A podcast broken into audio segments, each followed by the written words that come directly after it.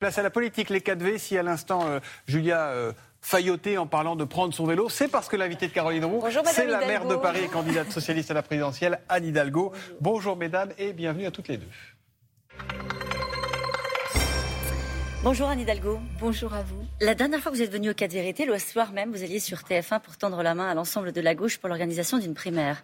Euh, est-ce que vous y croyez encore? Est-ce qu'elle a encore une chance d'aboutir, cette primaire, Anne Hidalgo? Elle serait très importante parce que c'est euh, la voie pour euh, pouvoir euh, rassembler, avoir une candidature unique euh, de celles et ceux qui veulent gouverner à gauche. Je pense bien sûr aux écologistes.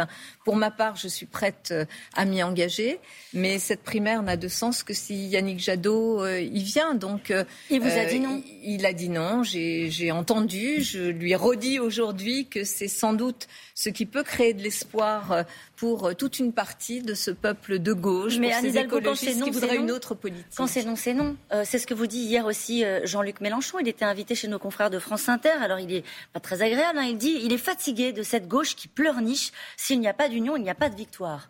Bah, en fait, s'il n'y a pas d'union, il n'y a pas de victoire. Ça, c'est vrai. Euh, et, le pense pas, visiblement. Et il faut avoir envie de gouverner ensemble. Peut-être qu'ils ne veulent pas, euh, finalement, gouverner. Euh, moi, je, je, continuerai à porter. Bien sûr que j'ai entendu ce que Yannick Jadot a dit.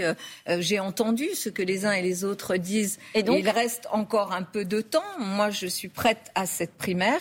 Mais bien sûr, elle n'a de sens que si c'est pour avoir un candidat commun. et ce candidat commun, s'il n'existe pas, eh bien, chacun portera ses couleurs. Et, je le ferai de mon côté, bien sûr. Elle n'aurait pas de sens, Anne Hidalgo, euh, cette primaire, si elle se faisait euh, uniquement, sans être désagréable avec eux, avec euh, Madame Taubira et Monsieur Montebourg et vous-même Ça n'aurait pas de sens parce que ça ne permettrait pas d'avoir euh, un candidat unique. Je crois que c'est ça l'objet, l'enjeu. Et pourquoi une primaire euh, Cette idée me paraît la meilleure? Parce que les euh, partis politiques ont échoué à trouver un accord pour pouvoir porter ensemble un projet pour la France. Donc la meilleure façon de faire, c'est de remettre aux citoyens, aux citoyens qui veulent cette gauche, le pouvoir de choisir par le vote, par le vote d'une primaire. J'entends que beaucoup n'en veulent pas. Euh, il y a un délai. voilà, il a encore temps cette semaine. Il reste une euh, semaine? Il reste grosso modo une semaine. Pour ma part, ce que je dis aujourd'hui euh, aux Françaises et aux Français, c'est que je porterai en tout état de cause les propositions de cette gauche qui veut transformer le réel, qui veut vraiment prendre en considération à la fois les questions de changement climatique, mais aussi, vous en avez parlé tout à l'heure, les questions de pouvoir d'achat, les questions de salaire, les questions questions de santé, les questions d'éducation qui sont primordiales dans la vie de nos concitoyens. Ce qu'on entend ce matin, Anne Hidalgo, c'est ce que vous nous dites, c'est que cette primaire, ce n'était pas une porte de sortie pour vous. Absolument pas. Non, j'ai une conviction, vous savez, qui est que euh, si nous voulons gouverner, il faut se rassembler. C'est ce que j'ai fait à Paris. Hein. Euh, vous savez, je suis euh, élu, réélu maire à la tête d'une coalition qui n'est pas toujours facile, hein, parce que ça s'engueule souvent dans ce type de coalition. Mais au moins, on change les choses. Au moins, on change les choses en vrai. vous parliez tout à l'heure de politique des transports, on parle de logement, on peut parler de tous ces sujets qui font que on peut améliorer la vie de nos concitoyens. Et je pense que notre pays a besoin d'une gauche, d'une gauche républicaine, d'une gauche responsable. Ça ne se voit pas encore sans être désagréable dans les sondages, vous le savez bien? Oui, c'est vrai, mais vous savez, les sondages euh, sont aujourd'hui euh, une mesure de je ne sais pas trop quoi, une forme de l'opinion. Et moi, je crois beaucoup euh, à la conviction, à la détermination, et puis à la rencontre aussi directe avec les Françaises et les Français.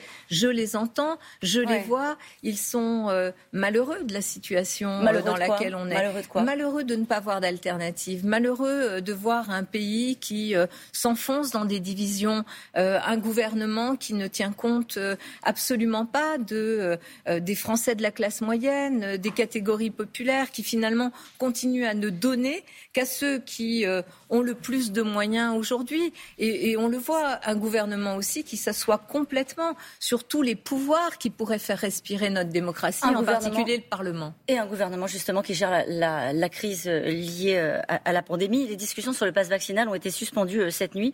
Est-ce que vous êtes de ceux qui regrettaient le temps perdu pour l'application du pass vaccinal? Pourquoi ça s'est passé bah, comme ça Ça? se passe comme ça parce que ce gouvernement ne respecte personne.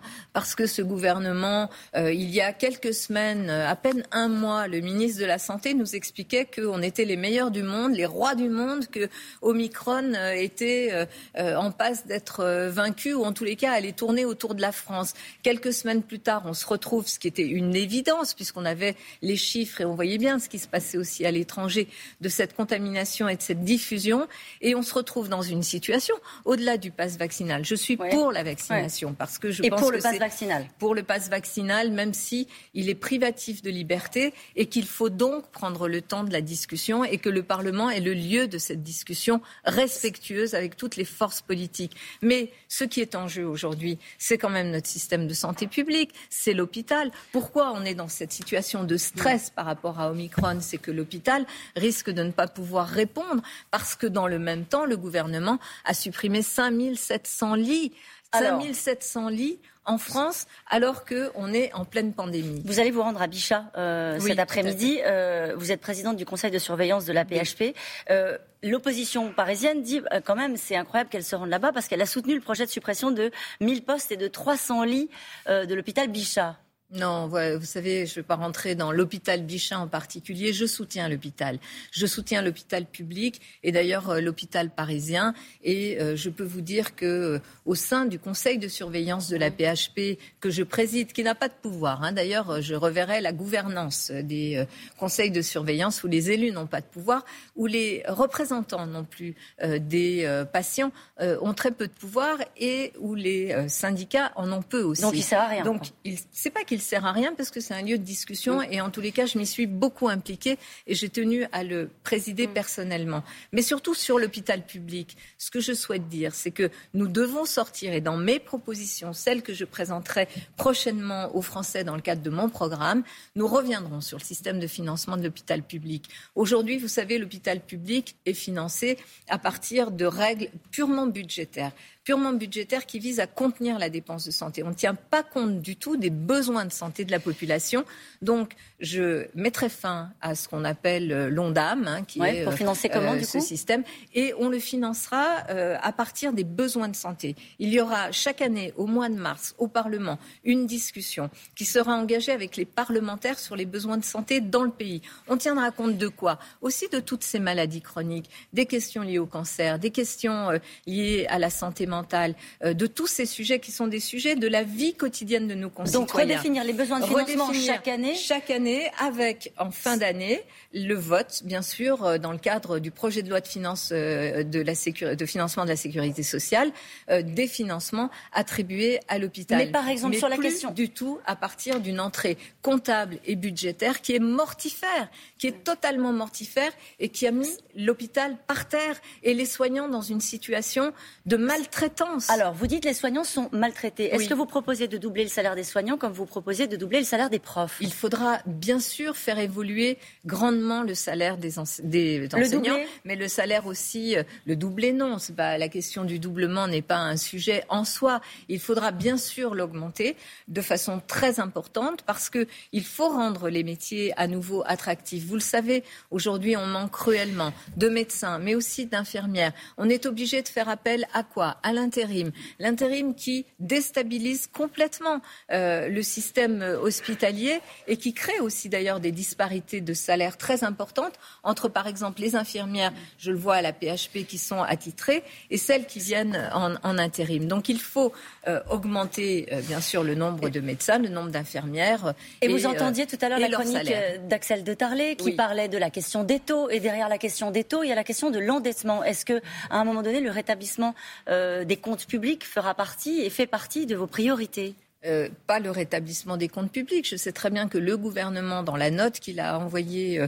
à Bruxelles euh, à l'appui de son plan de relance européen, propose, et ça, ça a été très peu commenté, je vous invite à reprendre cette lettre de Bruno Le Maire, je crois que c'est du printemps dernier, qui dit qu'en cinq ans, il veut euh, revenir à 3% de déficit public. Euh, c'est-à-dire qu'en 5 ans, il veut faire euh, en France une potion amère qui sera une potion d'austérité. Je veux en France et en Europe sortir de l'austérité. L'austérité est mortifère. Elle a conduit à quoi? Par exemple, à démanteler complètement l'hôpital public, à affaiblir tous nos services publics. Et on voit bien dans nos pays, que ce soit en France mais aussi au niveau européen, les services publics jouent un rôle fondamental pour améliorer la vie de nos nos concitoyens. Donc, je ferai bien sûr du financement des services publics, de la maîtrise évidemment de nos finances publiques, un élément important, mais je sortirai des politiques d'austérité pour la France et pour l'Europe. Merci beaucoup Anne Hidalgo d'avoir été notre invitée ce matin. Merci Anne Hidalgo. Après euh, l'arrêt des débats sur le passe vaccinal cette nuit à l'Assemblée, la candidate socialiste à la présidentielle redit qu'elle est pour ce passe vaccinal, mais reproche au gouvernement de ne respecter personne. Quant à sa candidature à la présidentielle, eh bien, elle portera les couleurs de la gauche qui veut transformer le réel, dit Anne Hidalgo, euh, si sa primaire qui a du plomb dans l'aile ne se fait pas. Voilà pour l'essentiel.